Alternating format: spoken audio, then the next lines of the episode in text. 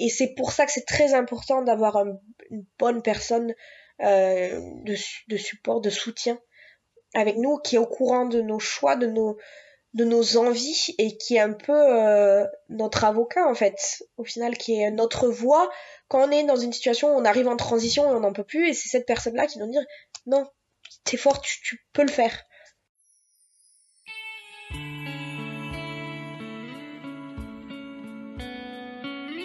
Bonjour à toutes et à tous, je suis ravie de vous retrouver aujourd'hui pour vous partager les récits d'accouchement de Isée. Dans cet épisode, Isée nous raconte ses deux accouchements vécus en Australie. Un premier accouchement déclenché en maternité qui s'est globalement bien déroulé mais qui a été difficile à cause de violences physiques et émotionnelles. Cet accouchement lui a offert une réflexion et un cheminement. Ils lui ont donné envie de choisir ses sages-femmes d'accoucher dans l'eau, dans la douceur de son foyer, avec son premier fils qui dormait dans la chambre à côté et son chien qui montait la garde. Un accouchement dans l'eau à la maison où on prend le temps et où elle a été respectée. Ces cours d'hypnobirthing, formation que j'ai suivie moi-même en Angleterre, l'ont beaucoup aidé à se préparer avant. Et la photographie d'accouchement l'a aidé pour l'après.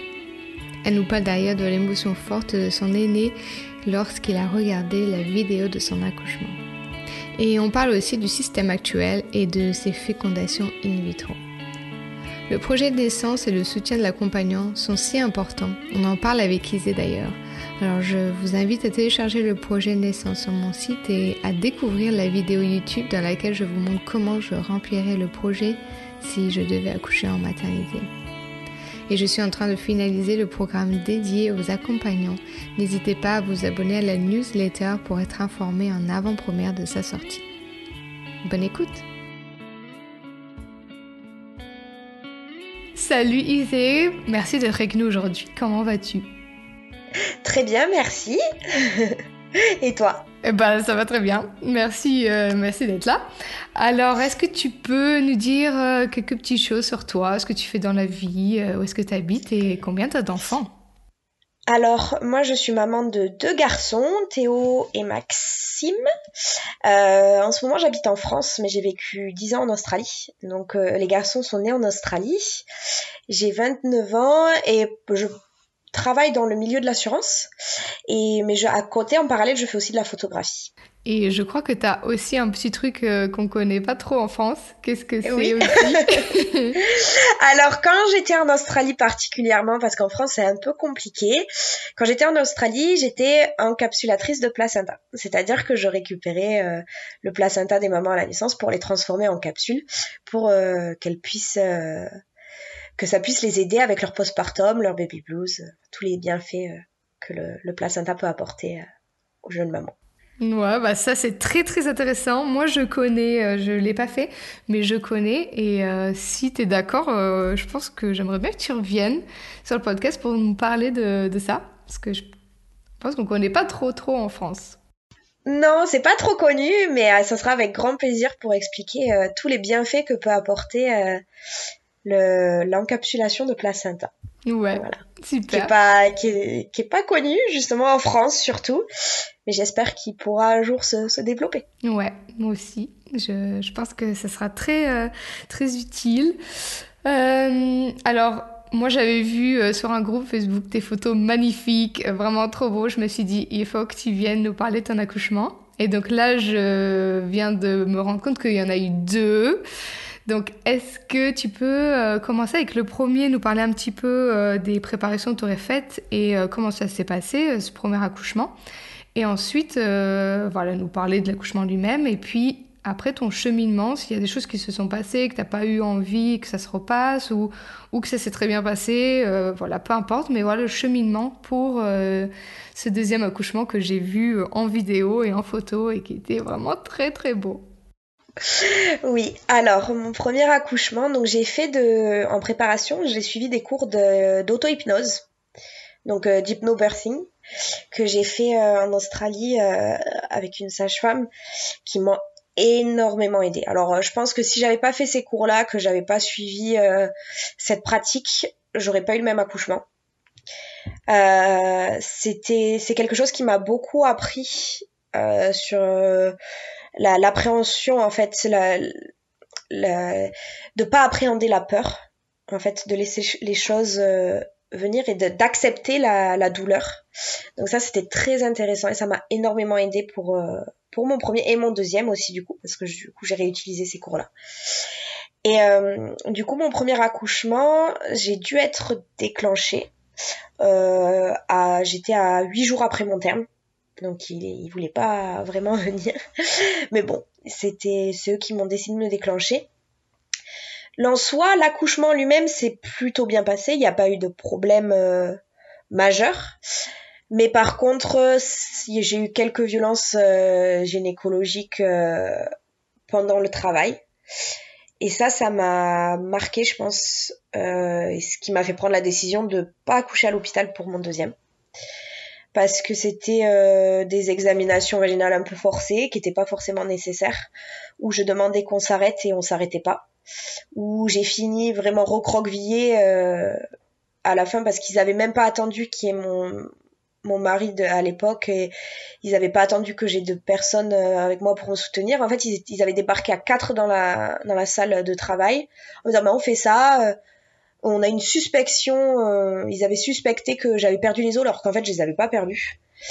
Donc oui, il y a des risques d'infection, il faut vérifier. Alors que, enfin, justement les risques d'infection, c'est pas en mettant les doigts qu'on va réduire le risque d'infection, hein, mais bon.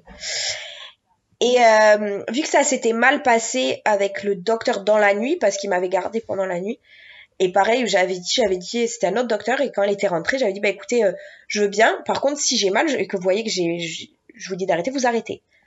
Et en fait, elle m'a dit, oh, vous pouvez utiliser le gaz, très désagréable, pas du tout, euh, même pas montré. Alors, vous pouvez utiliser le gaz, mais m'a pas montré comment utiliser le gaz.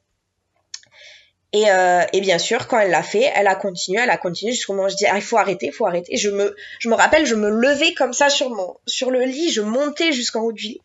Et c'est la sage-femme qui a dû arrêter en disant maintenant ça suffit, on arrête parce que là je, je n'en pouvais plus et je me suis recroquevillée. C'était vraiment, je, je me suis sentie violée dans mon intimité, enfin dans, mon intimité en fait, parce que je me suis recroquevillée. La sage, je pleurais. La sage-femme m'a dit écoutez, on va vous laisser pendant deux heures parce que vous calmez, vous et la, la médecin avait quand même osé me dire ah ben si vous de toute façon vous allez vous allez accoucher, il va falloir supporter la douleur.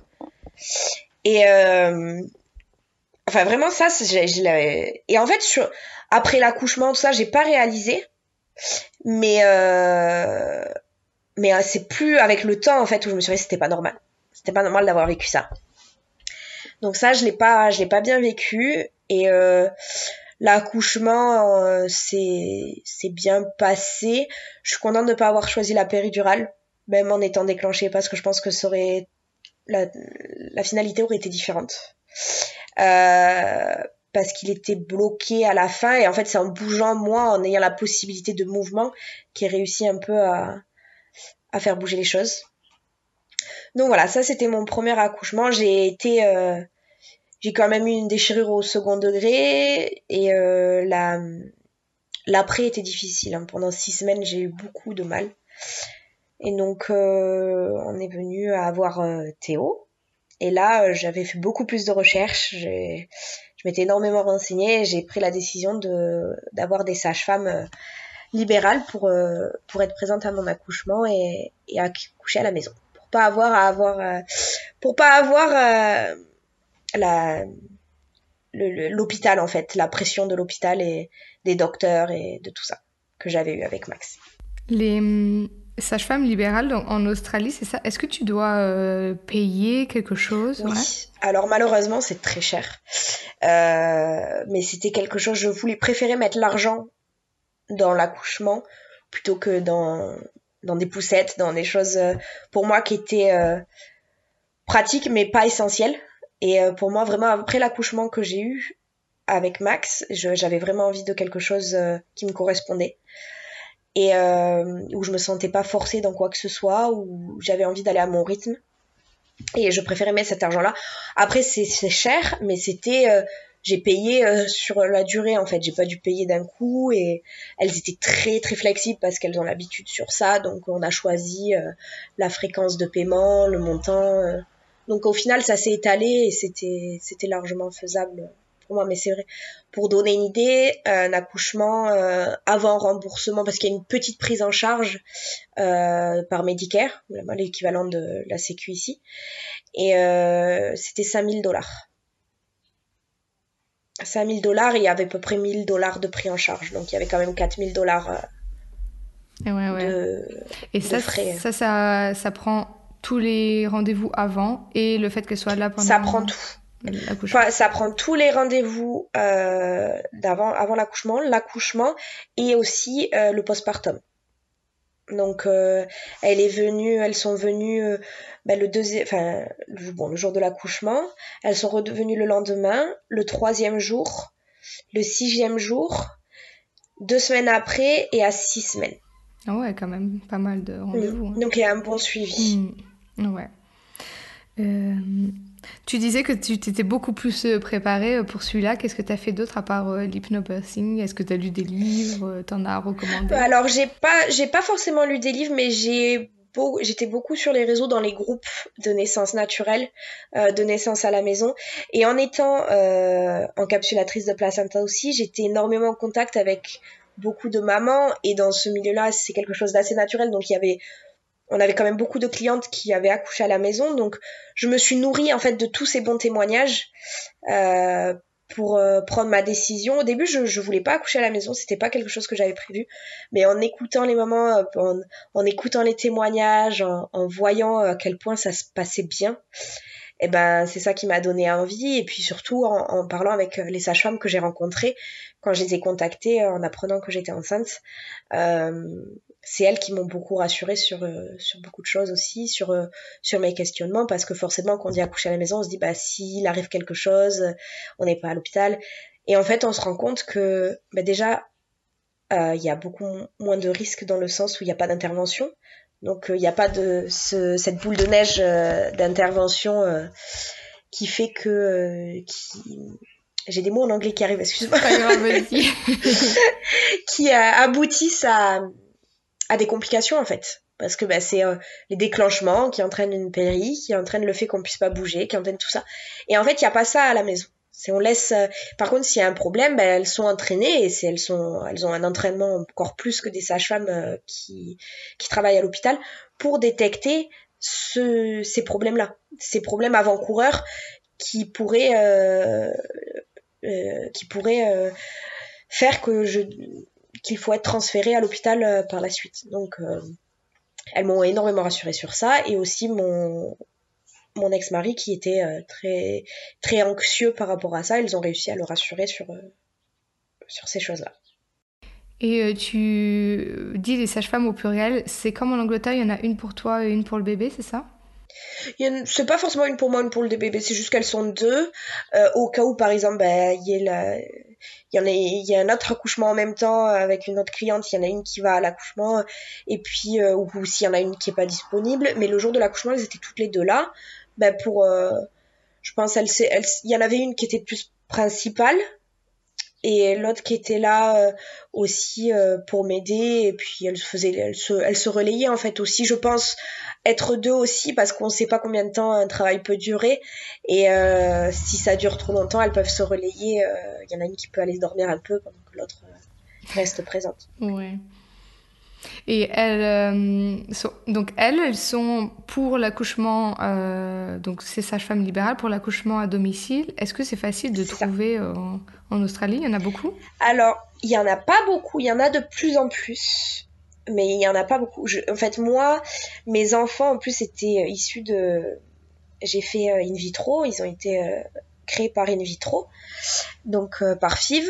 Et en fait, du coup, ben moi, je, les avais déjà contactés avant même de faire le transfert de Théo parce que elle m'avait dit bon écoute pour l'instant quand tu sauras que tu seras enceinte mais on te note j'avais fait bah je fais le transfert là donc je sais que ma date en qu'elle m'avait déjà noté et heureusement ça a marché et à partir de là dès que j'ai eu le, test positif je l'ai appelé directement parce qu'elles sont elles c'est de suite qu'il faut les réserver après c'est il y en a tellement peu au final que même si le prix est conséquent bah c'est elles sont bookées euh, de suite. Ah oui, oui, oui, c'est sûr. Oui, parce qu'il Mm. y en a beaucoup euh, qui, bah, soit pour un premier bébé qui veulent quelque chose à la maison direct, ou alors un peu comme toi qui ont eu une expérience que qui n'ont pas envie de revivre.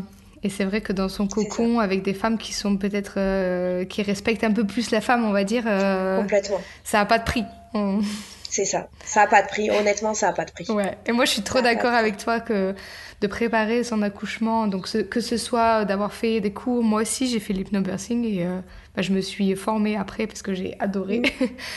donc que ce soit de faire des cours comme ça, de, bah, de payer une sage-femme pour qu'elle soit avec toi, je trouve aussi que c'est plus important que de préparer une chambre, euh, d'acheter tout ce qu'il faut comme matériel. Ça, ça vient après, de toute façon. euh, on est bien d'accord, les enfants, ils vont rester avec nous dans le lit ou pas loin. Moi, mon fils, il voulait pas aller dans la poussette avant euh, fou, des mois et des mois. Donc Ah bah oui, pareil. voilà, donc c'est mieux de, voilà, de prendre des choses en, en fonction de, de son enfant de toute façon. Donc voilà, je suis d'accord avec ça. Préparons nos accouchements parce que ça aidera ça. beaucoup au postpartum aussi. Euh, Bah, pareil, pareil pour les cours, les cours de d'hypnobirthing, de, de tout ça, c'était des choses importantes où je préférais mettre le prix. Mm. Et, euh, et même euh, une photographe, j'avais aussi ma photographe euh, qui était présente, Kate Kennedy. Euh, et ça, pareil, ça a un prix, mais ça a pas de prix au final. Ouais. C'est, ça a un prix sur le moment et les souvenirs, ils sont, c'est quelque chose, mais que je regrette pas et que, que je referai, mais fois 10. Oui, ouais, moi je regrette un peu. C'était, c'était trop conséquent le prix euh, à l'époque. Je, je- mais sûr que, je me dis que si je dois choisir, euh, si j'accouche à la maison, que et que je me marie et qu'il faut que je choisisse un photographe, je prends pour l'accouchement. Ça c'est sûr. ah oui. Ah oui, à choisir. Ouais, si je dois choisir, c'est ça. à choisir à choisir c'est sûr que que c'est ouais c'est c'est incroyable Donc, quand je regarde les photos euh, des fois Mhm. je la- les photos les vidéos qu'elle a fait euh, ah ouais Ouais, puisqu'en plus, euh, on se rappelle pas de tout quand même. On est un peu dans cet état de, de conscience altérée, quoi. Donc. alors exactement et moi ça m'a étrangement énormément servi pour mon postpartum où euh, j'ai pendant longtemps j'ai regardé les photos euh, et parce que je réalisais pas. Sur et pour mon premier j'avais pas de photographe mais par contre j'avais tout le film de l'accouchement. Et alors là je l'ai regardé mais en boucle des fois parce que je réalisais pas. Et ça m'a ça m'a beaucoup aidé en fait avec ce- cette réalisation et et le postpartum. Et je suis contente de les avoir parce que je me dis mais si je les avais pas ça aurait été beaucoup plus compliqué à réaliser que ben, cet enfant il était sorti de moi en fait. C'est oui. c'est moi qui l'ai qui ai eu cet accouchement parce que j'ai eu beaucoup de difficultés avec ça, surtout que avec Max ça s'était pas forcément bien passé, euh, enfin comme je l'avais espéré, mais euh, mais c'est ça m'a oui ça m'a beaucoup aidé. Donc euh, d'avoir des photos et puis après avec Théo d'avoir ces photos là à regarder c'est vrai que ça a été un peu thérapeutique même. Ouais, Plus non, je vois très bien ce que tu dis, parce que moi, des fois, j'essaie d'imaginer, je me, je, me- je ferme mes yeux, j'essaie de voir quand il est sorti, etc. Et, et c'est vrai que si j'avais pu avoir euh, cette vision de l'autre côté, vraiment de le voir Ouais. complet, de tout voir ce qui s'était passé, j'aurais apprécié, tu vois. Donc, je, je, je vois ce que tu veux dire. Est-ce que tu te souviens, euh, ou est-ce que ça a été filmé, euh, ton premier, euh, le, euh, le cordon, etc., ton placenta, tu te rappelles un peu de tout ça ou... Ah oui, alors pour le premier, donc euh, c'était filmé, on le voit dans, dans la vidéo. Moi j'avais, alors encore une fois, euh, pour le premier, moi je voulais garder le, le cordon, enfin je voulais que ça arrête de pulser et qu'il ait vraiment tout le tout le sang qui soit qui soit son sang, qui soit que le cordon soit blanc. Et c'était une de mes demandes. Et bien sûr, à l'hôpital, euh, ils l'ont laissé attaché même pas 30 secondes. Alors que alors que j'avais demandé que ce soit blanc et il allait très bien, hein, il criait, il y avait aucun souci. Mais non, vu qu'il avait été bloqué un petit peu euh, à la sortie pendant 3 minutes, alors qu'il avait un Apgar score de 9 et 10, je crois, euh, bah, ils me l'ont quand même coupé. Et euh, vu que bah, j'ai fait mon encapsulation de, placenta, du coup, euh, c'était ma belle-sœur, mon ex-belle-sœur, euh, qui l'a fait parce que c'est avec elle que je, que je l'ai fait. Et euh, elle me dit, elle m'avait envoyé une photo du cordon qui était rempli de sang. Et j'ai fait, mais ils ont pas du tout. Ah, j'étais. Oh elle me dit, j'ai hésité à te l'envoyer parce que quand j'ai vu ça, je me suis dit, mais tu vas pas. Et du coup, ben, par contre, avec Théo, euh, ça a été différent. Pour le coup, c'était vraiment une de mes demandes et il, restait attaché jusqu'à ce que je sorte, que j'accouche du placenta. Et même un petit peu après, je pense qu'il a dû rester attaché à, à son cordon pendant plus d'une heure. Ah, super. Donc pour le coup, il était vraiment blanc et vrai, il avait vraiment eu tous les tous les bienfaits de de ça. Donc ça, j'étais j'étais contente. Et c'est le papa qui a coupé les cordons euh, les deux fois. Donc, euh, mais c'est vrai que pour Max, euh, quand j'ai vu la photo, j'étais j'étais ah, mais du coup après, il y a quelque chose d'assez exceptionnel avec les deux, c'est que Max avait un nœud, un vrai nœud dans son cordon. Donc c'est déjà assez rare. Et quand moi je le disais, je disais, mais je, je sens que Théo, parce qu'il bougeait beaucoup, j'ai à tous les coups, je sais que c'est rare, mais à tous les coups, il va y avoir, il va avoir un nœud. Mon ex-belle-sœur me disait, oh, tu te, je pense que t'en as déjà eu un, c'est déjà assez incroyable d'avoir un enfant avec un nœud. Et euh, Théo est sorti, et là, un nœud, mais euh, une boule de nœud. et on, me regarde, on me dit, mais c'est, et on regarde, et au moment où on examine le nœud, en fait, le nœud se détache en deux nœuds. Théo est né avec deux nœuds dans son cordon. Alors ça, c'est que ce soit mes sages-femmes ou ma photographe qui ont fait énormément de naissances, elles n'avaient jamais vu ça. Euh, sur plusieurs groupes, personne n'avait jamais vu ça. J'ai trouvé une maman qui avait eu. Euh, alors je pense que c'est un bébé quand même qui est très chanceux. Parce qu'autant euh, les nœuds, c'est ça pose pas forcément de problème dans le sens où la nature est bien faite et qu'il y a la Wharton Jelly qui protège les vaisseaux et le nœud glisse mais là, c'est vrai qu'il avait quand même deux nœuds qui s'étaient transformés en boule de nœuds. Et je pense qu'il est sorti quand il devait sortir. Si il était à trois jours de son terme, mon travail a été très rapide. J'ai eu que six minutes de poussée et je pense que c'était pas anodin.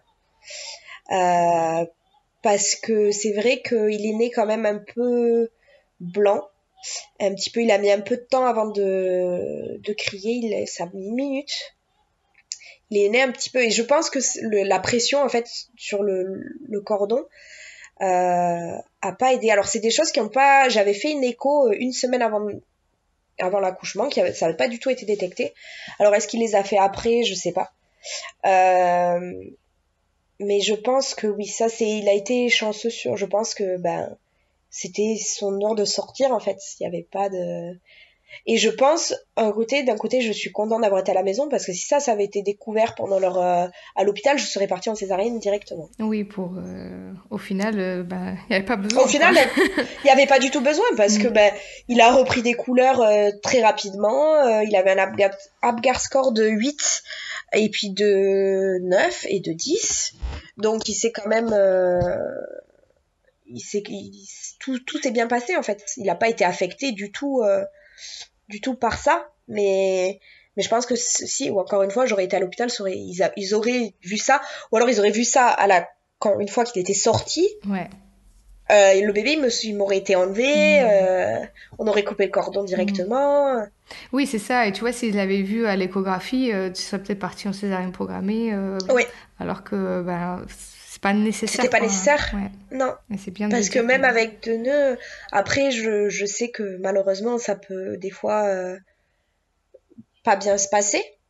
Euh, parce que c'est quand même, même si euh, ça, les vaisseaux sont protégés, il suffit que le bébé se coince, que ça fasse, que ça tire le nœud trop fort, que ça bloque, que ça bloque le, le, le, flot de, de sang.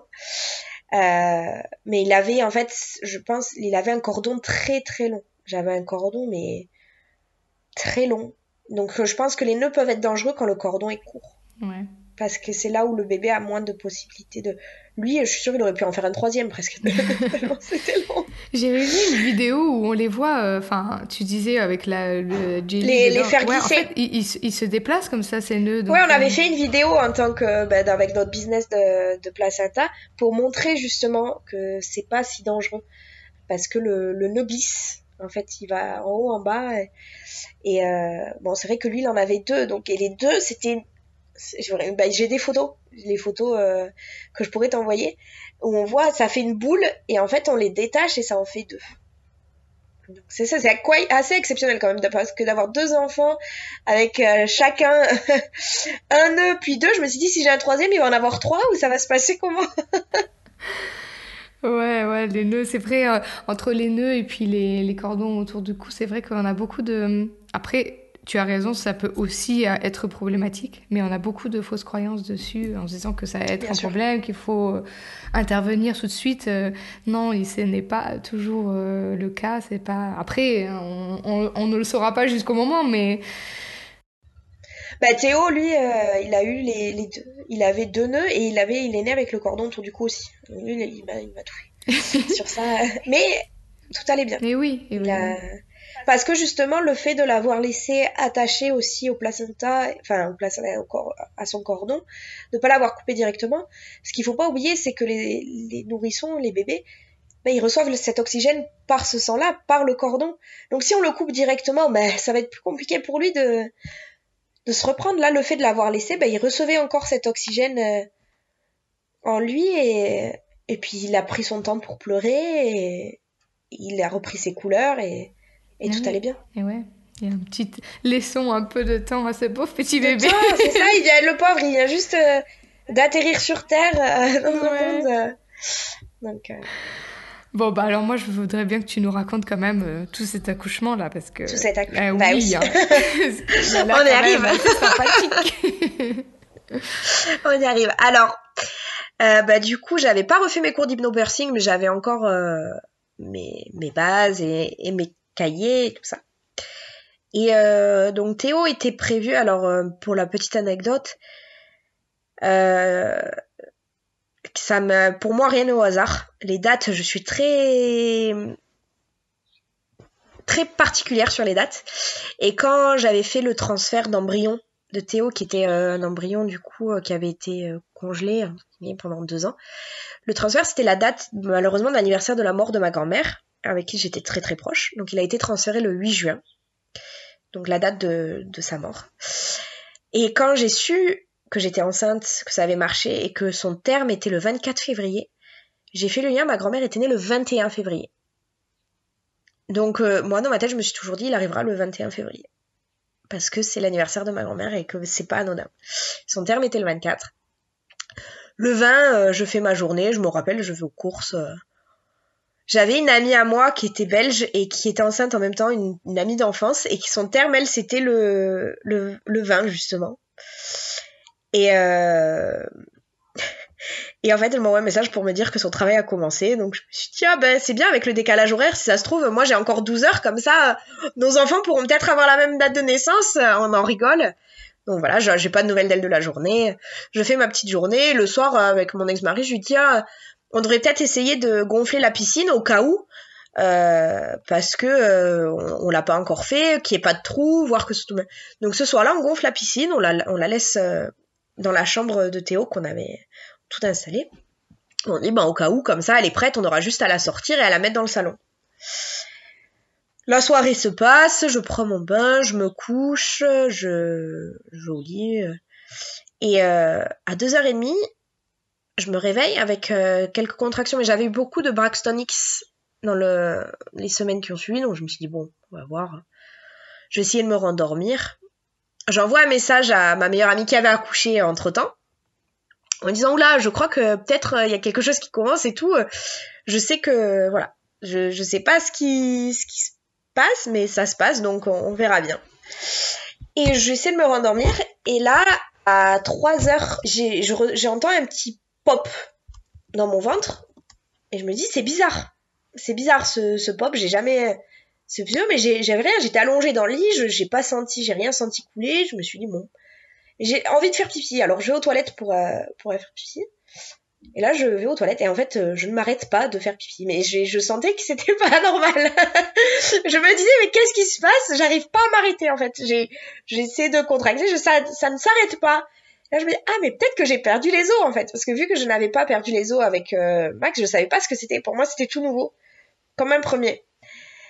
Et, là, par contre, à partir de là, contraction toutes les 4 minutes directement. Là, j'ai fait, oula, j'ai envoyé un message à message femme. Je crois que j'ai perdu les os, je suis pas sûre. Me dit, mets une serviette pour voir si ça se remplit. Je la mets au bout de 5 minutes, il fallait que je la change. Et j'appelle ma photographe en disant bon je pense que j'ai perdu les os je vais essayer ma sage me dit essaie de te rendormir parce que voilà c'est que le début on sait pas. Un quart d'heure après j'ai fait non faut que vous veniez parce que là ça ça fait du 4 minutes toutes les 4 minutes. Et à partir de là c'était lancé ça ne s'arrêtera plus. Et je réveille euh, mon mari je dis écoute euh, je crois que c'est là, c'est le soir. je pense qu'il va falloir que t'installes, que tu vires la table du salon et qu'on mette la piscine à la place parce que et commencer à la remplir parce que je pense que ça va aller assez vite. Donc ça, c'était à 3 heures. Ma, mes sages-femmes sont arrivées à 4 heures. Ma photographe aussi, elles sont arrivées un peu tout en même temps. Ma photographe qui me disait, écoute, t'as, eu de la chance parce que une demi-heure après, j'avais une autre cliente euh, qui était, euh, qui avait deux semaines de retard euh, qui m'a appelé en disant que son travail avait commencé et du coup à une demi-heure près j'aurais peut-être même pas pu avoir ma photographe. Et euh, donc heureusement que j'ai réussi à, reconnaître les premiers signes. Et à partir de là ça a été assez rapide. On a installé la, la piscine. J'étais toute euh, toute contente toute excitée de me dire ça, ça, ça arrive je vais avoir l'accouchement de mes rêves j'espérais j'étais j'étais très très excitée de, pouvoir rencontrer Théo et j'avais Max qui dormait euh, dans sa chambre. Donc Max qui se réveille avec euh, tout le bruit euh, autour. voilà, donc il se réveille à 4h30. On appelle la nounou parce qu'on avait prévu du coup une nounou pour le garder au cas où même si on avait j'avais moi j'avais ma belle-sœur on, je, voulais être tranquille en fait je voulais qu'il soit là mais je voulais aussi être pour être dans mon espace et je me suis dit si les choses tournent mal parce que ça peut arriver au moins je sais qu'elle peut le prendre et et il s'est réveillé, en fait, il était tout content aussi. Il est allé dans la piscine avec moi. Euh, il m'a fait des massages. Euh, moi, j'étais euh, entre les contractions, j'étais très bien. Et pendant les contractions, j'utilisais mes méthodes de respiration, mes méthodes d'hypnobirthing et j'ai aussi utilisé un peigne pour faire de l'acupressure. Je sais pas en français du coup comment vraiment le dire. Mais en fait, j'utilisais le peigne pour sur sur la paume de ma main pour euh, déjà pour me concentrer sur quelque chose et euh, pour appuyer sur les points euh, d'acupuncture en fait. Et ma, ma sage-femme me faisait aussi de l'acupuncture. C'était pas de l'acupuncture, en fait, il l'appelle l'acupressure, c'est pas pareil que l'acupuncture. Et c'était des petites aiguilles en fait sur mes chevilles parce qu'elle pensait qu'il était en siège. Et je pense qu'il a fait que se retourner de siège à tête jusqu'à la fin. Et, euh, et du coup, elle m'a fait ça. Et j'ai senti à un moment un gros mouvement. Et je pense qu'il s'est mis en bonne position à ce moment-là. C'était assez, euh, assez incroyable. Au bout de 10 minutes d'avoir eu les, points euh, sur, euh, sur les chevilles. Donc à un moment donné, j'essaie d'être d'utiliser le ballon. Ah, ça a complètement arrêté mes, mes contractions. Ça m'a frustrée. J'ai fait, je veux arrêter, c'est pas, c'est hors de question. La piscine était enfin prête et là je me suis mis dans, dans la piscine d'accouchement. Oh, le, soulagement, c'était incroyable. D'ailleurs, on le voit sur mes photos, sur euh, la chronologie des photos, au moment où je rentre dans l'eau chaude, euh, le bienfait de l'eau chaude, c'était incroyable. Je me suis sentie bien et euh, honnêtement, j'étais bien. C'était pour moi mon antidouleur entre ça, le peigne, mes méthodes de respiration et et d'auto-hypnose. J'avais pas besoin de plus en fait. Pendant les contractions, oui, c'était douloureux, forcément, mais j'arrivais à, absorber la douleur en fait. J'arrivais à absorber la douleur et j'avais énormément de soutien qui a beaucoup aidé. Donc euh, à un moment, donc j'avais bah, mon fils qui était là. Donc au début, c'était bien. Après, quand la nounou est arrivée, on lui a demandé qu'elle euh, qu'elle a eu, enfin, l'a pris en voiture en fait pour l'endormir dans la voiture.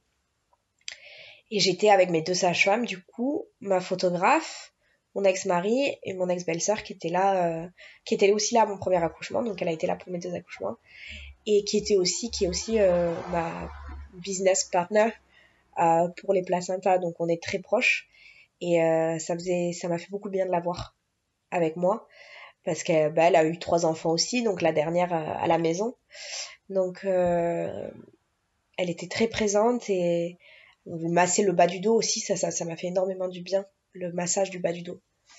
Euh, la pression, en fait. C'était, ça faisait beaucoup de bien. J'ai pas utilisé de telle euh, machine. Je sais qu'il y en a beaucoup qui l'utilisent. Je l'ai pas utilisé. Je suis vraiment restée sur euh, sur euh, respiration, auto-hypnose et le peigne et les massages.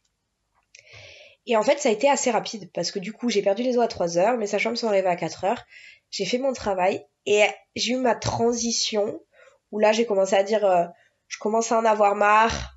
Enfin, on connaît les signes, je commence à en avoir marre, euh, faut que ça s'arrête, euh, j'en peux plus, il me faut plus. Et ça, ça devait être vers 7 heures du matin. Théo est né à 7h33. Donc j'ai fait ma transition vers 7h.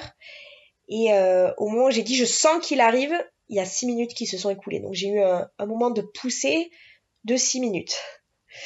Et euh, ce qu'il faut dire aussi, ce qui est assez drôle et assez incroyable, j'avais mon chien qui était dehors, donc à un moment donné, on l'a fait rentrer euh, pour qu'il comprenne un peu ce qui se passe. On l'a fait montrer, je l'ai caressé, je l'ai rassuré, parce que je, je vocalisais quand même pas mal, donc il n'était pas très rassuré. Et au moment où je suis rentrée en phase de pousser, six minutes avant, le chien, on ne sait pas comment ça s'est passé, il a réussi à, à ouvrir la baie vitrée, Comment On ne sait toujours pas. Et il s'est posté devant la piscine, il s'est allongé devant. Et la photographe ne pouvait pas approcher, du coup elle a dû rester un peu loin parce qu'il était, mais il est devenu, mais protecteur. enfin, c'était incroyable. Il s'est, il s'est vraiment, il y a les photos d'ailleurs où on le voit avec ses oreilles baissées. Et puis après il s'est allongé et il était en mode protection. Personne pouvait, euh, enfin si, les personnes qui connaissaient pouvait approcher, il avait du mal avec le photographe. Je pense que la photographe, je pense que c'était le, fait de l'appareil peut-être qui, je sais pas. Mais euh, il laissait les sages-femmes, que ce soit mon ex-mari ou mon ex-belle-sœur. Et c'était, j'ai trouvé ça, enfin tout le monde a trouvé ça assez incroyable en fait. Il, il a ressenti euh, quelque chose. Du coup, il était là quand, quand Théo est né aussi. Donc en plus d'avoir euh, tout ce monde, j'avais aussi mon chien. à côté de la piscine. Qui protégeait tout. il protégeait, il faisait office de... C'était la sécurité, c'est ça. Et euh, du coup, euh, Théo est sorti. Donc Théo est sorti quand même euh, assez blanc, un peu amorphe, enfin il bougeait pas. Donc moi, c'est vrai que sur le moment, j'ai, enfin de suite, c'est mon mari qui l'a qui l'a récupéré, donc c'est lui qui l'a sorti de l'eau en premier. Et il me l'a passé. Et bon, moi, je, en tant que maman, au début, j'ai dit, mais pourquoi il crie pas? On s'imagine de suite que le bébé doit crier de suite, alors que non, en fait. Pas du tout. Il était, euh, il prenait son temps. Il, euh, la sage-femme me rassurait. Elle lui massait le pied. Donc elle, elle a utilisé, elle lui massait le pied pour. Euh, et au bout d'une minute, bah, il a passé son premier cri. Il a repris des couleurs directement et et tout allait bien en fait. Tout était calme. Moi, j'avais j'avais fait. Il y avait quelque chose aussi d'autre dont j'ai pas parlé que j'avais fait. C'était les affirmations. Donc un peu partout, euh, j'avais mes, mes, petites cartes d'affirmation euh, en anglais euh, pour m'aider dans. Bah, ça, c'était toutes les techniques en fait de d'hypnobirthing en fait, de mettre ces affirmations, de pouvoir les lire, de pouvoir me les dire. Et ça, ça m'a beaucoup aidé aussi. Donc j'ai utilisé aussi des huiles essentielles de clarissage, toutes de mes huiles, mes huiles de massage. C'est toutes ces méthodes euh, naturelles en fait qui marchent. C'est pas parce que c'est naturel que ça marche pas, bien au contraire. Donc euh, ça c'était mon accouchement de Théo euh, qui s'est très bien passé. C'était j'ai eu aucune déchirure comparé à Max où j'avais eu une déchirure de deuxième degré là, j'ai même pas eu j'ai rien eu. J'ai du coup j'ai accouché, j'ai accouché de mon placenta hors de la piscine j'avais installé sur mon canapé, on avait mis un matelas, on avait mis tout bien. Du coup, j'ai accouché mon placenta à peu près 45 minutes après Théo. Et Théo est resté accroché à son placenta qu'on avait mis dans un bol euh, pendant peut-être 15 minutes de plus avant qu'on le coupe. Donc euh, on a pris notre temps. Euh, pour la petite anecdote aussi, moi, Théo, Max était né à 7h, à 19h30 euh, le soir et euh, mon ex-mari avait prévu des huîtres parce que j'adore les huîtres donc je pouvais pas manger pendant que j'étais enceinte des huîtres et du champagne donc quand j'avais accouché de Max il avait pris ça à l'hôpital vu que j'étais déclenchée c'est bien il avait pu prévoir et j'avais pu avoir mes, mes huîtres et mon champagne euh, à l'accouchement bon c'était 19h30 là avec Théo c'était 7h30 du matin mais j'ai quand même eu mes huîtres et mon champagne À 7h du matin. À 8 À 8h. Ah ouais, 8h30 du coup. Bah, pourquoi pas Mon chocolat. Et encore une fois, c'était que je pense que je devais le sentir au fond de moi. Ce jour-là, ben, j'étais allée acheter des huîtres quand j'étais quand j'étais allée euh, faire les courses euh, la veille de l'accouchement. J'étais allée acheter des huîtres, donc elles étaient toutes fraîches. Il n'y avait pas eu, euh, c'était euh, c'était incroyable. Et du coup, Théo est né le 21 février, le jour de l'anniversaire de ma grand-mère. Et avec le décalage horaire, en fait, en France, c'était encore le 20. Donc il est né le même jour que le- la fille de, de mon ami d'enfance, qui est née le 20 euh, en France. En fait, il a deux dates de naissance. heure française, c'était le 20, et euh, heure australienne officielle, c'était le 21. Donc, euh... Mon fils aussi est né le 21 février. ah mais, oh, ben voilà. c'est une date spéciale. Oui. Mais, euh, et du coup, euh, bah après, on a fait, euh, les sages-femmes sont restées avec moi un peu pour euh, vérifier que tout allait bien. Tout allait très bien, je me sentais, j'ai même fait mon ménage euh, une fois que tout le monde était parti. De me reposer, j'avais envie de commencer à ranger. Je, je me suis reposée un peu, j'ai pris ma douche. euh, le papa des garçons euh, a pris le plus grand euh, dans l'après-midi, donc en fait, je suis restée toute seule. Donc tout le monde est parti. Tout le monde est parti vers 11h, 11h30. Et moi, je suis restée avec Théo qui dormait. Du coup, il a eu sa période d'hibernation dans la journée. Euh, on a dormi, on s'est reposé. Et puis, je, à un moment dans l'après-midi, je me suis levée, j'ai commencé à ranger euh, la maison. J'étais, j'étais très bien en fait. J'étais, euh, c'est complètement différent que mon premier où pendant vraiment deux semaines, j'ai- eu du mal à marcher. J'étais, j'étais vraiment pas bien. Et là, euh, ça s'est fait très rapidement. J'ai eu des, donc Max est né à 4 kg 1 et Théo était à 4 kg 2. Donc aussi, donc c'est pas parce qu'on a des, des gros bébés que euh, on peut pas forcément accoucher euh, à la maison et au final euh, Théo était plus gros sans déchirure. Théo était plus gros que, Max. Après il avait une plus petite tête. Max avait une, assez grosse tête. Il était avec un diamètre de 37 cm. Une grosse tête. Théo était à 34. Et euh, Théo paraissait plus petit, en fait, non, il, était, il avait 100 grammes de plus. Mais euh, comme quoi, oui, on peut faire des, des gros bébés à la maison euh, sans déchirure, au final, et en laissant... Parce que mon corps était prêt. C'est ça la grosse différence, en fait, entre les deux accouchements. Je pense que j'ai eu une grosse déchirure avec Max parce que mon corps était pas prêt. J'ai été déclenchée, donc c'était forcé.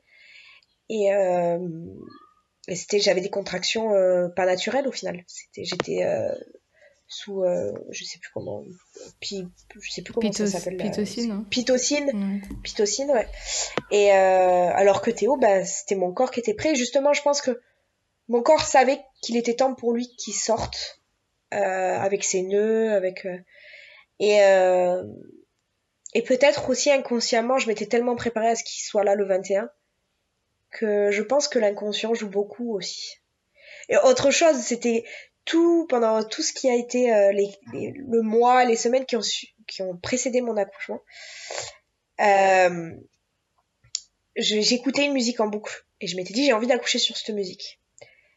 Euh, et, bien sûr euh, quand j'ai réécouté, quand j'ai vu la vidéo de l'accouchement, au début sur le moment je l'ai pas réalisé. Hein. Mais en regardant la vidéo, ben c'était il est né sur cette musique là. Et c'est, en fait, tout ce qui est visualisation, je pense, est très important dans l'accouchement. Donc, euh, pour toutes les mamans qui peuvent nous écouter, qui sont inquiètes de ça, ce que je, mon conseil, c'est vraiment de visualiser les bonnes choses. Et c'est dans ça que les affirmations euh, sont très utiles. C'est visualiser cette, euh, tout visualiser l'accouchement dont on rêve. Je dis pas forcément, c'est pas euh, du 100%, c'est pas et malheureusement des fois ça ne se passe pas comme on le souhaiterait. Mais euh, comme mon premier accouchement, mais j'avais pas fait tout ça, j'avais pas fait toute cette visualisation, c'était mon premier enfant, je savais pas, c'était l'inconnu. Là, j'avais vraiment la visualisation, c'était quelque chose de très important pour moi. Que ce soit euh, quelques mois avant, quelques semaines, donc tous les soirs, 15 jours avant d'accoucher, tous les soirs, ben, je m'installais, euh, je m'allumais mes lumières, je mettais euh, euh, mes huiles essentielles, je me mettais dans, je faisais tout mon ménage avant d'aller me coucher, je me mettais dans ma bulle, je prenais mon bain, je me mettais sur mon canapé, je mettais la musique, je mettais mes affirmations, comme si j'étais prête à accoucher en fait. Je me suis mis dans cette bulle euh, environ 15 jours avant euh, qu'il arrive. Et tous les soirs, je me dis, bah, ce soir, c'est possible qu'il arrive maintenant, donc euh, bah, je veux que tout soit prêt. Et cette musique, je me l'écoutais en boucle. Je me disais, mais j'ai envie qu'il a que ce soit sur cette musique. C'était quoi la musique? Alors, c'était la musique euh, de Twilight. Et euh, il faut que. C'était A Million. c'est A Million. Je... je sais plus. A Thousand Years. A Thousand Years de Christina Perry. Et, euh, et cette musique, les paroles, en fait, moi je suis comme ça, fonction mes dates, les paroles de musique. J'avais fait ma petite playlist aussi euh, sur Spotify, j'avais fait ma playlist de naissance et toutes les musiques, là, soit avaient un lien particulier euh, pour moi et m'évoquaient euh, ben, la plénitude, soit les paroles étaient était oui, avait du sens très particulière. Et la musique, c'est la musique qui a été utilisée sur la vidéo que que Kate a fait de l'accouchement. Oui, on va la repartager cette vidéo parce qu'elle est trop. T'as accouché à, combien au final alors pour celui-là? Euh, trois jours avant, bah, du coup, j'étais, mon terme était le 24. Ah oui, ouais. Et, euh, et j'ai né le 21, donc trois jours avant son terme. Ah non, c'est quoi euh, comme terme euh, en Australie? Vous avez combien de semaines? 40, 40, 40 semaines. Ok. Ouais. 40 semaines. Et pour Max, euh, lui, il était prévu, son terme était le 26 juin et il est né le 4 juillet. Donc euh, Max, mon déclenchement était dû du fait apparemment que mon taux euh, de liquide amniotique était trop bas. Mais après des recherches, je me suis rendu compte qu'en fait, c'était pas. J'aurais pu refuser le déclenchement. Mhm. Mais bon, on peut pas revenir en arrière et on apprend. Euh, ça, exactement. C'est l'expérience. C'est l'expérience. C'est pour et ça les que... recherches. Oui. Il faut beaucoup, enfin, justement, d'écouter des témoignages. Je trouve que c'est très important, euh, très très important pour pouvoir euh, se renseigner et s'éduquer soi-même en fait, parce qu'on peut oui, euh, on peut se renseigner avec des docteurs, mais ils vont, chacun aura sa façon de voir les choses. En fait, la meilleure façon de se renseigner et de s'éduquer, c'est de le faire nous-mêmes, de faire nos propres recherches et pas de dire ah ben lis ça parce que euh, c'est ça qu'il faut lire. Ou regarde la, le prospectus euh, de la maternité, de la péridurale, voilà. Donc c'est très important justement, je pense. Et, et je suis très reconnaissante qu'il y ait des gens comme toi qui puissent faire des podcasts justement pour pas éduquer, on n'est pas là pour éduquer, mais pour informer. Et pour que les personnes se fassent leur propre opinion et, et fassent leur propre choix en fonction de leur propre recherche. Que ce soit pas un choix forcé. Que ce soit dans un sens comme dans l'autre. Hein. Mhm. Je suis pas pour dire, bah, il faut accoucher à la maison, c'est la meilleure des manières, euh, il faut faire ça. Non. On prend ces renseignements euh, et on fait euh, une décision informée, en fait. Parce qu'on peut... Euh, c'est ça le plus important, en fait, je pense, dans, dans l'accouchement, dans la grossesse, c'est de prendre des décisions informées. Euh, pour notre bébé et pour nous-mêmes. Et euh, il n'y a pas de... Il y a, certaines euh, situations où une césarienne c'est nécessaire et une césarienne peut être très belle et une césarienne peut très bien se passer. Comme un accouchement sous péridurale peut très bien se passer si c'est ce qu'on veut et si on s'est renseigné sur ça. Euh, c'est pas pointer le doigt sur des méthodes qui peuvent faire du bien à, à certaines femmes si c'est ce qu'elles ont choisi. Et je pense que c'est ça qui est très important en fait dans pour des mamans quand, quand elles se renseignent sur le type d'accouchement euh, qu'elles veuillent. Et des fois, on se fait une idée de l'accouchement et ça se passe pas du tout. Il peut y avoir une maman qui dit bah, Moi, je veux absolument la péridurale, c'est hors de question que je fasse. Et au final, ça se passe tellement vite bah, qu'elle n'aura pas de péridurale et que ça se passera et qu'elle dira Mais. Et en fait, c'est cette peur. Et moi, c'était ça dans mes cours d'auto-hypnose. L'hypnobirthing, après, c'est l'appréhension. En fait, on peut se faire une idée de quelque chose, mais c'est qu'une idée. On, on l'a pas vécu, on peut pas on peut savoir c'est qu'une idée. Et même on peut l'avoir vécu avec un premier accouchement ça sera différent. Chaque accouchement chaque bébé est différent. Et euh, c'est pour ça je pense qu'il faut et c'est pas facile hein, de se dire euh, il faut que je lâche prise et que je me dise bah, de toute façon ça doit se passer comme ça doit se passer. Et euh, bah, si je dois finir en césarienne même si c'est pas ce que j'avais voulu bah, c'est peut-être sur le moment ce qu'il y a de mieux. En étant informé pas juste ah bah on doit faire une césarienne parce que ben il y a des nœuds dans le cordon. Non. Je veux être informé des risques informer des risques et de mes, de mes décisions et de mes choix. Et ça, c'est le plus important, je pense. S'il y a une chose à retenir et c'est que je peux donner en conseil, c'est ça, c'est d'être informé, de prendre des décisions informées. Ouais. Oui, de pas juste suivre un protocole d'hôpital, de poser des questions, de poser, de savoir. Et comme tu dis, tu vois, tout peut arriver, on va se faire une idée, ça va peut-être pas se passer comme ça. Donc en fait, d'être informé sur tout ce qui peut se passer et de savoir dans chaque situation euh, quels sont mes choix, quels sont mes droits pour moi prendre la décision. Ok, ben là, oui, euh, j'ai décidé que la meilleure solution pour moi, c'est d'avoir des instruments, c'est d'aller en césarienne, etc. Mais même si c'est pas ce qu'on avait voulu, si on est actrice, si c'est nous qui avons fait un petit peu cette réflexion de dire ok c'est ce qui est le mieux pour moi, ce sera beaucoup plus facile après pour euh, accepter en fait ce qui s'est passé. Si on a juste dit oui euh, ou pas, des fois, hein, on s'est un peu laissé comme ça. Euh, embarquer en fait. ouais voilà sans vraiment parce que aussi quand on en a marre enfin quand on, on, est fatigué ça fait 10 heures qu'on fait qu'on a un travail intense on a marre au bout d'un moment. Et je pense malheureusement que certains pas tous hein faut pas faire une généralité non plus euh, des hôpitaux mais certains médecins certains gynécologues ou certains même sages-femmes des fois euh, ben profitent de ça en fait pour euh, faire passer des décisions ah ben oui on va vous faire une péridurale ben on va vous faire une césarienne vous êtes fatigué le bébé ça avance plus c'est ça. Et, et c'est ça qu'il faut faire très attention en fait. Et c'est pour ça que c'est très important d'avoir un une bonne personne euh, de, de, support, de soutien avec nous, qui est au courant de nos choix, de nos, de nos envies et qui est un peu euh, notre avocat en fait, au final, qui est notre voix. Quand on est dans une situation où on arrive en transition et on n'en peut plus, et c'est cette personne-là qui nous dire non, t'es fort, tu, tu peux le faire. Et ça, c'est très important. Et je pense que d'avoir une doula, ou même parce que des fois, ben, que ce soit notre compagnon, le papa, le papa du futur bébé, bah eux aussi ils ont peur, il faut se mettre à leur place, c'est pas facile pour eux de voir euh, euh, la femme qu'ils aiment euh, souffrir à, ce point-là et qu'ils puissent pas forcément savoir comment aider.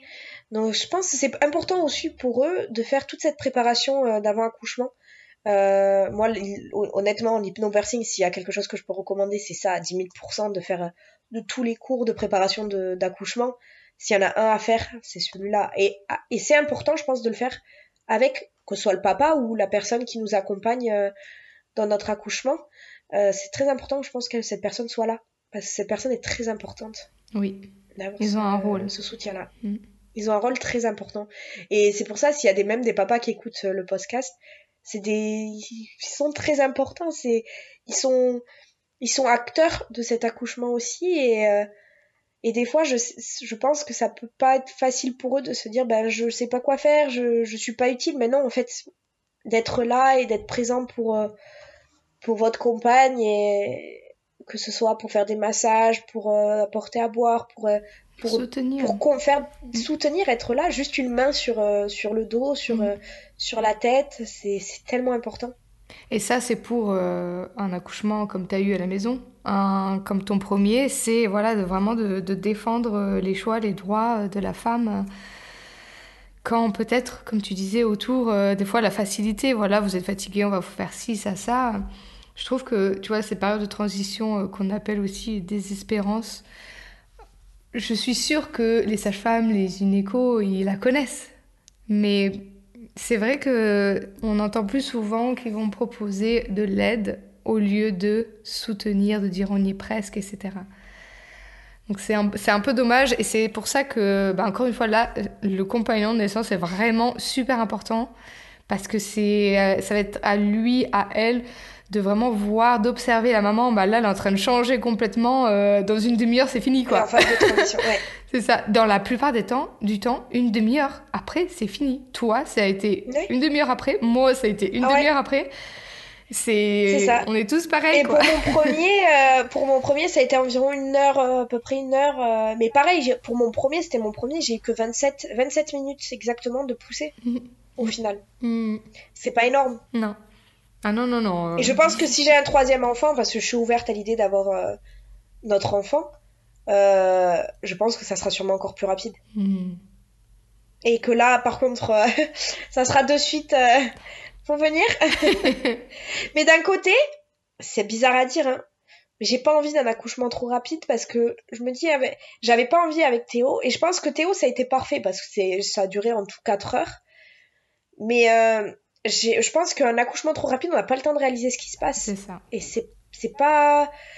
Moi, j'ai besoin de, de, de m'absorber bah, de la douleur, justement, de, de ressentir. De... C'est pour ça que j'ai toujours dit je voulais pas de péridurale, parce que j'ai besoin de ressentir Mm. les choses. J'ai besoin de d'avoir le contrôle Oui, ce que je et fais. de passer de non maman ou en tout cas pour cet enfant-là à maman. En fait, cette, cette, cette Mhm. période de- d'être de rentrer dans cette euh, transe. De peu, transition. et ouais, c'est vraiment, c'est ça. C'est Ouais. vraiment le bon mot, c'est la transition en fait, le passage. Le passage, euh, ouais, de, de la matrescence, ça, ça s'appelle. C'est ça. Mais tu vois, c'est vrai, euh, en fait, euh, quand on l'a pas vécu ou qu'on n'est pas trop informé, on a envie d'un accouchement rapide, alors que déjà, un, bah, normalement, il, est, il va être beaucoup plus douloureux parce qu'en fait, tu vas dilater, etc., t'ouvrir très, très Très rapidement. Donc, les contractions dès le début, très, très fortes, très rapprochées. Donc, très intense pendant peut-être une. T'as pas en fait cette. euh, euh, ça va graduellement voilà être de plus en plus intense en fait direct comme toi t'as perdu les os et là direct ça a été toutes les 4 minutes Ouais. voilà moi au début ça a été tranquille et je me suis dit oh mais ça va ça fait pas mal oui bien sûr Oui. mais tu vois j'ai eu le temps c'est ça mais j'ai eu le temps de m'y faire voilà de plus en plus bah tiens celle-là elle faisait plus mal qu'avant etc et il y a donc ce côté là que ben si c'est très court bah ça va faire très mal rapidement. Et voilà très intense. Et il y a aussi la- cette période de transition qui en fait euh, va peut-être euh, choquer la maman d'un côté hein, parce qu'elle n'a pas le temps de se faire à ah mais c'est bon mon bébé est là et euh, j'ai aussi vu les, les papas hein, pour le coup après ça peut être aussi un, un coparent mais les papas pour le coup qui ont été en fait très choqués le bébé qui était presque arrivé comme ça tu vois ils n'ont pas eu le temps de s'y faire et ça a eu un peu un impact après de se dire euh, ah mais Est-ce qu'il est vraiment arrivé Ouais, en fait euh, c'est ça. Donc, euh, c'est un peu les deux. C'est oui, c'est ça va aller vite. C'est fini entre. on n'a on n'a pas eu mal pendant longtemps, quoi. Mais il y a quand même un peu des, des, des mauvais choc. côtés, ouais. Un choc euh, pour le corps, pour euh, la douleur, etc. Et un choc euh, mental, en fait. De se dire, c'est bon maintenant. euh, Enfin, de pas réaliser euh, que ça s'est fait. Parce qu'on n'a pas eu vraiment le temps de se préparer pendant ça. plusieurs heures.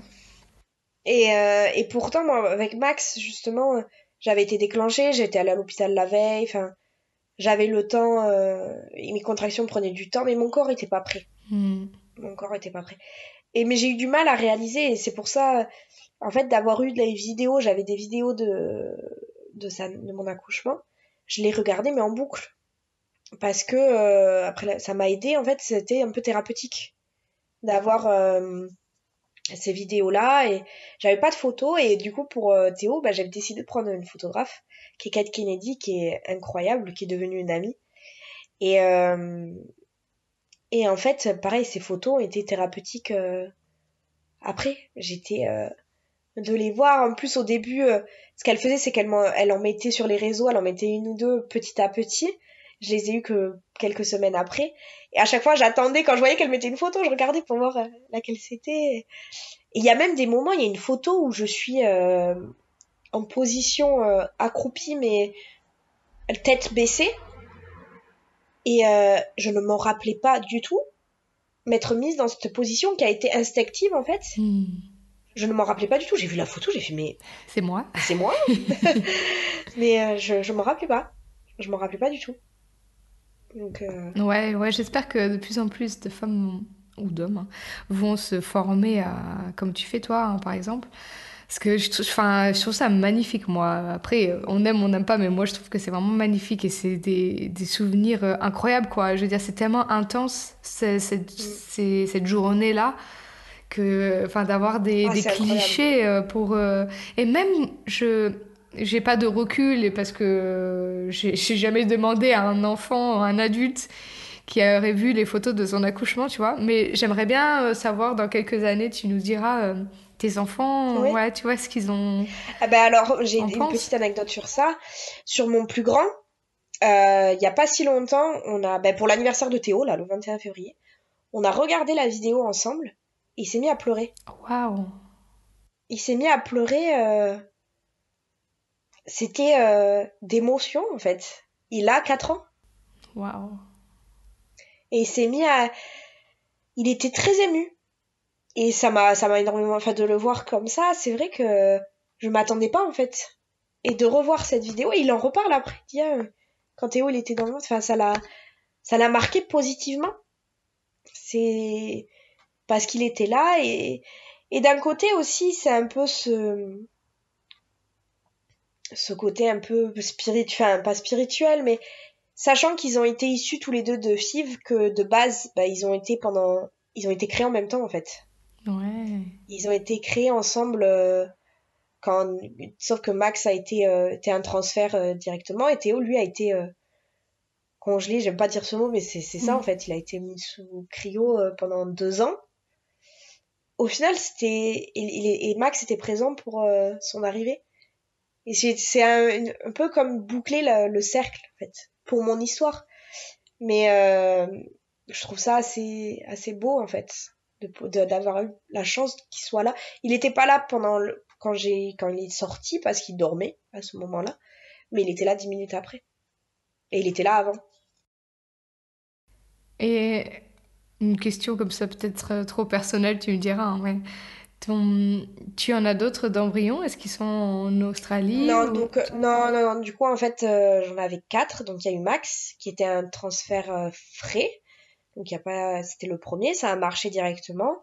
De là on avait trois embryons euh, qu'on a mis euh, sous cryo et euh, en fait quand on a voulu c'était après le Covid et en fait j'étais un, peu pressée entre guillemets parce qu'ils avaient tout arrêté. Moi ça me fait je savais pas combien de temps ça allait durer ce Covid. Donc quand, quand ils ont réouvert la clinique en fait euh, je me suis un peu jetée dessus entre guillemets en disant bah, je, on le fait maintenant. Et en fait on a fait un premier essai déjà il y a un des embryons qui a pas survécu euh, au fait de au, pro- au processus de décongélation en fait. Donc il- on en a perdu un donc il nous en restait deux.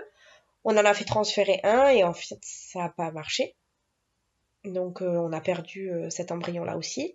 Et Théo était le dernier qui restait. Donc euh, j'ai fait deux transferts à deux cycles d'affilée en fait. J'ai perdu le troisième embryon et de suite le cycle d'après j'ai transféré Théo Ah ouais. C'est tombé avec euh, toutes ces dates, avec ta, ta grand-mère. ah tous les dates Ouais. étaient euh, incroyablement euh, Hmm. coordonnées ça devait se passer comme ça Ouais, elle doit être, euh, elle doit être pas loin ta grand-mère, je pense. non je pense qu'elle est pas loin du tout Hmm. Ouais, c'est beau. je pense qu'elle était là En tout cas, euh, j'adore euh, ces accouchements à la maison. Moi, j'aime. hein, euh, après, euh, on fait ce qu'on veut, bien sûr. Mais moi, j'aime beaucoup. J'adore euh, comme c'est le calme, tu vois, le, le respect, le temps qu'on te laisse. Tu vois, t'es pas là, allez, là, le placenta, euh, allez, là, euh, le cordon, euh, allez. Tu vois, c'est vraiment le respect, c'est. Ouais. Puis j'ai pas eu une seule examination vaginale. hein. On m'a Ouais. pas regardé, on est, je sais pas à combien j'étais, 2 cm de trucs. Ouais. Et j'avais pas envie de le savoir. Hmm. Parce que ça veut rien dire. Exactement. Ça veut rien dire. On peut être à, à 3 cm et puis euh, une demi-heure après à être euh, complètement dilaté à 10. Ou alors ça peut prendre 12 heures. Ouais. Et oui. Ça veut, enfin, c'est pas de dire ah ben non, ah ben vous êtes à 7, bah oui, mais on peut être à 7 encore pendant, euh, pendant 5 heures. Ah ben vous êtes à 3, mais euh, une heure après, euh, vous êtes à 10. Et puis avec ce qui s'était passé avec mon premier accouchement, euh, Hmm, elle savait, mes ouais. sages-femmes savaient que c'était pas quelque. Puis, mais je savais aussi que si c'était nécessaire, elle me le ferait et j'étais en confiance pour qu'elle me le fasse. Pas, j'étais pas forcée. C'est ça qui est important aussi. C'est cette confiance que j'ai créée avec ces sages-femmes, ce suivi en fait. Ce suivi est tellement important. Je pense que d'être euh, en confiance avec la personne qui nous fait accoucher, qui nous aide à accoucher, parce qu'elle ne nous fait pas accoucher, elle nous aide à accoucher. C'est très important. Et je pense que ça, c'est quelque chose qui devrait être plus développé. C'est de, même à l'hôpital, d'avoir une sage-femme ou deux. Et ouais, ouais. quand tu vois qu'il y en a peut-être, euh, je sais pas combien de femmes qui accouchent en même temps, euh, c'est un peu compliqué. Après, mais... c'est compliqué, Mm. c'est sûr. mais déjà, si les femmes, elles étaient un peu euh, par euh, toutes ces préparations que les sages-femmes font, un, rendues un peu plus autonomes et responsables, euh, elles auraient peut-être moins, euh, euh, elles auraient peut-être seraient peut-être moins en train de courir entre les femmes, euh, etc., et de les laisser un peu plus euh, autonomes, quoi. Et peut-être... Mais bon. ouais, ça c'est des... C'est un encore. Malheureusement, c'est des choses qu'on peut pas trop changer, mais c'est vrai que oh, si on peut justement en faisant des témoignages comme ça, mm. peut-être faire bouger un peu les choses euh, pour qu'on comprenne que c'est important. Ouais. Que c'est pas négligé. C'est ça. Et puis de, de savoir aussi qu'un accouchement comme tu as eu à la maison, ça peut se faire aussi en maternité si on est vraiment informé et que on comprend qu'il y a des protocoles, d'accord, mais ça ne veut pas dire qu'on doit non plus tout accepter de ces protocoles. On peut aussi signer des décharges, etc. On va pas euh, avoir ce sentiment une fois qu'on est là-bas, ça c'est clair. On va être, on va avoir ce sentiment qu'on est obligé d'accepter ci, ça, ça, ça. Mais au bout du compte, faut se rappeler quand même que c'est nous qui, c'est notre corps, c'est nous qui décidons euh, ce qu'on veut, ce qu'on veut pas. Et si c'est des choses qui insistent trop et que vous, c'est des choses que vous voulez absolument pas, vous pouvez toujours signer des décharges. Je pense à, à l'injection d'ocytocine de, de, synthèse pour le placenta, par exemple, qui dans la plupart des hôpitaux, c'est protocolaire maintenant. C'est voilà, dès que le bébé a la tête sortie, même pas les épaules. Euh, l'injection dans la cuisse. C'est ça. Alors que euh, ben, je suis en train justement de faire des recherches là qui prouvent qu'il n'y a pas euh, de d'un côté ou de l'autre, il n'y a pas de réduction particulière d'hémorragie. Donc euh, voilà, donc ça c'est des choses, euh, je sais qu'une des femmes euh, avec qui j'ai discuté, elle m'a dit qu'elle n'avait pas le choix du tout. je pense que c'est comme ça qu'ils lui ont approché la chose et que si elle avait dit ça ce n'est absolument pas ce que je veux, je vous signe une décharge, je pense qu'ils n'auraient pas pu refuser quand même. Pareil. Moi, j'avais dû saigner une décharge parce que je voulais pas. J'ai refusé qu'on injecte la vitamine K euh, à la naissance. Et du coup, j'avais dû signer une décharge sur ça. J'avais. Bon, après, c'est d'autres sujets, mais j'avais fait mes recherches et pour moi, je voulais pas faire cette injection. Je voulais pas qu'il y ait d'injection du tout, que ce soit vaccin, que ce soit à la naissance, parce qu'en Australie, pas en France, ils le font pas à l'accouchement, mais en Australie, ils vaccinent contre l'hépatite B. Euh, ah! À peine euh, de suite. Et moi, c'était hors de question. C'était, je mets pas d'aiguille dans mon bébé quand, quand il est né. Hmm. Ou de même pas que d'aiguille d'ailleurs, de produits. Euh, hmm. de, donc euh, j'ai dû signer des décharges par rapport à ça. Ah oui, oui, c'est vrai. Mais c'est bien de le dire que c'est toujours euh, possible. donc en Australie, en France, un peu partout, on peut signer des décharges et il y a des choses qu'on ne veut pas. Donc ça, c'est bien aussi d'avoir un, un, projet de naissance pour. c'est très important d'avoir son projet de naissance, d'avoir un bon projet de naissance avec et puis de pas avoir peur de de dire bah non c'est pas ce que j'ai envie mm. même c'est parce que la pression là pour la vitamine K, ah, oui. tout ça j'ai la pression mais c'est euh, mais vous, si vous ça et puis là on, on, vraiment c'est on, on, vous montre le cerveau mais non tant qu'on est sûr de nos recherches et de notre choix ben d'accord vous pouvez me dire ce que vous voulez d'accord je l'accepte je l'entends mm. et moi c'est pas mon avis j'ai fait mes recherches pour mon bébé c'est ce que je décide de faire. Et c'est très important de rester sur ces positions quand on a fait un choix informé. C'est ça. Et puis, si jamais euh, ils, euh, ils, insistent lourdement, vous pouvez toujours leur demander à eux de vous donner euh, ben, leur recherche, en fait, leur recherche scientifique, leurs preuves. Pourquoi est-ce que je devrais faire ça? Montrez-moi les preuves, montrez-moi les pourcentages. Souvent, tu sais, par exemple, j'ai en tête la, les, la rupture utérine après une césarienne, par exemple, tu vois. Euh, les pourcentages sont tellement euh, bas, c'est du 0, 0,1, un truc comme ça, quoi. Donc voilà, montrez-moi les recherches, montrez-moi pourquoi euh, je devrais accepter ça et qu'est-ce qui se passe si je l'accepte pas. Mm. dans, dans, dans, chacune. Mais voilà, il faut apprendre. Il y a, il y a quand même une façon de. Pas facile, hein. Voilà, de discuter. De, dire les choses. Voilà, de, de parler avec eux, de de parler, euh, mais d'avoir des arguments de chaque côté, euh, informés, etc. C'est, ça passe par euh, ben, leur questionner à eux. Qu'est-ce, que, qu'est-ce qui se passe si je le fais Qu'est-ce qui se passe si je le fais pas Qu'est-ce qui se passe si j'attends Qu'est-ce qui se passe qu'est-ce que qu'est-ce que je peux faire d'autre Quelles sont les alternatives tout Je pense que les médecins aussi, les sages-femmes, enfin de ce que j'ai remarqué, quand ils voient qu'on est sûr de notre choix et qu'on est informé, ben, ils vont nous laisser tranquilles. Ouais c'est quand ils voient qu'on a des doutes qu'ils vont essayer d'installer ce doute et de d'imposer leur choix à eux. Mais quand on est sûr de notre choix parce qu'on a fait nos recherches avant, parce qu'on a des arguments et qu'on peut dire, ben regardez, moi j'ai fait ce choix parce que ça, ça, ça, je pense que c'est mieux pour mon bébé, je pense que c'est mieux pour moi. Et c'est votre choix, signez-moi la décharge. Mais ils vont quand même essayer, mais ils vont voir qu'on on a fait nos recherches et à partir de ce moment-là, ils font d'accord. Ouais, et puis euh, je pense que ça peut des fois euh, ouvrir les yeux sur certaines choses parce que on, enfin, je pense pas qu'ils ont non plus le temps d'aller faire eux des recherches scientifiques euh, qui sortent, d'aller voir les études récentes, etc.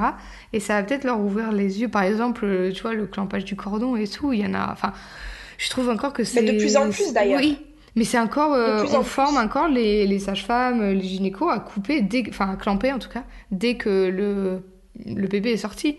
Alors qu'il y a quand même énormément de recherches qui montrent que c'est c'est pas bon pour, pour le bébé quoi. Mais voilà, je pense que de plus en plus, si les femmes elles sont informées, si elles ont fait leurs recherches et qu'elles arrivent et qu'elles ont dit voilà moi ça ça ça ça, ça a peut-être aussi changé un petit peu euh, les protocoles, euh, on espère, hein. hospitaliers quoi. Après, la France est encore quand même de ce que j'ai marqué par rapport à l'Australie déjà. En retard. La France est quand même très en retard. Oui. Moi aussi, par rapport à l'Angleterre, je trouve aussi. Hein. Beaucoup de choses. Mm. Euh, j'espère que ça va se développer. Moi, en tant que photographe, du coup, je me lance dans la, photographe de naissance. Après avoir suivi une formation avec Kate. Euh, je vais retourner en Australie. Je sais que je vais pouvoir me développer énormément. Je vais pouvoir mm. développer mon activité parce que c'est beaucoup plus répandu et beaucoup plus demandé. En France, c'est compliqué. Même là, j'ai une cliente qui est très intéressée, qui aimerait que je sois là, mais il va falloir l'accord de l'hôpital. Et ouais. Et euh, en plus, avec le Covid, bon, le Covid est fini maintenant, mais c'est toujours un peu. Euh, oui, alors négocier. on voit dans d'autres pays, je vois même des césariennes, moi, photographier. Ah ben, moi, Kate faisait les césariennes. Mm. Je sais que elle était, bah après, elle, elle, était en très bon contact avec l'hôpital et tout ça, mais elle fait des photos incroyables de césariennes. Incroyable. Et je pense que c'est même peut-être encore plus important pour une maman qui a une mm. césarienne d'avoir ces images-là pour, pour son après justement sa réalisation et un côté thérapeutique de dire mais non mon bébé il est sorti euh, il est sorti euh, de cette façon-là et, et c'est moi c'était mon bébé mm. je trouve que c'est très important enfin que ça peut être important pour ceux qui le souhaitent oui. Je pense. En fait, je pense que quand il y a un désir qui est fait par la maman, il devrait pas être refusé tant qu'il est raisonnable. Hmm. Non, mais attends, en euh, France, on est quand même dans le cas que des fois le, compagnon ne peut pas venir dans la. Ah, c'est. Oui, dans la dans césarienne, ouais, c'est. Donc on est, quand même, euh, c'est quand même incroyable. Ah, c'est. il y a encore, mais encore aujourd'hui des hôpitaux qui refusent. Euh, bah. C'est ridicule. Oui, alors qu'on va faire des émissions comme Baby Boom ou comme euh, euh, les, trucs où on autorise une, un plateau entier de télé euh, à être là pour, pour filmer l'accouchement et même des césariennes, mais par contre, dans des cas, on va pas accepter le pape. Enfin, mm. on, est, on, est dans quel. J'ai même entendu une femme qui témoignait sur son, son, sa césarienne programmée que oui, j'en avais entendu parler, qui refusaient euh, un compagnon. Quoi. C'est quand même incroyable. Là, enfin, tout, tout est planifié. Quand on sait à quel point c'est important. Ben oui, on a besoin. Puis c'est le papa. Oui. Si c'est le, enfin, c'est, il, est... il a autant de droits que la maman. Mm. Ouais, ouais. Euh, ah, bref, c'est d'autres sujets. On pourrait, je pense qu'on pourrait débattre toute la journée. Euh. Mais bon, on a déjà bien. Espérons qu'on a déjà un petit peu ouvert certains esprits sur ça, en tout cas. J'espère. Bah, en tout cas, merci beaucoup Isée, c'était euh, super d'avoir ton témoignage et c'est bien de voir ce qui se passe dans d'autres pays. Moi, je vais aussi faire euh, partager mon récit euh, en Angleterre et puis voilà, que, que, la France euh, commence un petit peu à se développer sur ses euh, pratiques euh, un petit peu plus naturelles. Après, on est bien d'accord, en Australie ou en Angleterre, il y a aussi des accouchements horribles ah, en hôpitaux. Hein, ah on n'est pas du tout. Ben, moi, j'ai été victime de violences obstétriques là-bas. Hein, il y a c'est ça. accouchement. Hein. Donc, c'est pas. C'est, c'est partout pareil dans un sens, c'est juste que oui, en France, je pense qu'il y a du travail à faire sur le côté de plus en plus parce que j'ai vu il y a de plus en plus de salles nature qui s'ouvrent il y a plus c'est de plus en plus c'est doucement mais j'espère qu'on va y arriver. Oui il y a quand même encore très peu de, de comment s'appelle de maisons de naissance hein. ils devaient en développer euh, ça ne s'est pas fait. Enfin voilà on est en progrès mais c'est lent je pense que c'est pas la priorité de de personnes. Donc euh, c'est dommage, c'est à nous de, de faire ce qu'on peut. quoi. Et puis, encore une fois, voilà, en étant informé, en étant préparé, ben, même en hôpital, même en maternité, euh, ça peut très bien se passer, mais il faut, il faut, il, faut, défendre ses choix, défendre ses droits. Et, euh, et voilà. Hein. Mm, c'est ça. pas obligé d'être à la maison si on se sent pas. Mais, mais surtout, si on doit être à l'hôpital, bah, il faut se préparer. Parce que c'est là où on peut euh, se retrouver avec une casquette d'intervention alors qu'il n'y avait pas besoin. C'était pas nécessaire. Voilà. Exactement. bah, merci beaucoup, Isée. Puis bah, tu reviendras pour euh, nous parler de, des bienfaits de, placenta. ouais, du placenta. Et, euh, Avec grand plaisir. Et merci beaucoup. Avec grand plaisir. à bientôt. À bientôt. Merci beaucoup Isée pour ce superbe échange. C'est très intéressant de voir comment ça se passe dans les autres pays. Et euh, tu m'as vraiment donné envie d'un accouchement dans l'eau, sachant que c'était déjà quelque chose que j'aurais aimé faire. J'en profite pour vous rappeler que j'ai aussi partagé mon récit sur YouTube et comme vous savez sûrement, j'ai accouché en Angleterre. N'oubliez pas de vous inscrire à la newsletter pour en savoir plus sur moi, sur ce qui se passe dans ma vie, sur plein de choses, sur l'accouchement, sur la grossesse et sur le postpartum, et surtout sur la sortie du programme pour les accompagnants de naissance. Pour en savoir plus, je vous invite à écouter l'épisode 34 sur la délivrance du placenta, l'épisode 24 sur les bienfaits de l'eau pendant le travail, l'épisode 21 sur le déclenchement, l'épisode 20 sur les avantages du campage optimal du cordon, 17 sur préparer son environnement, 8 sur comment faire des choix réfléchis, 7 sur le compagnon de naissance et 6 sur le projet de naissance.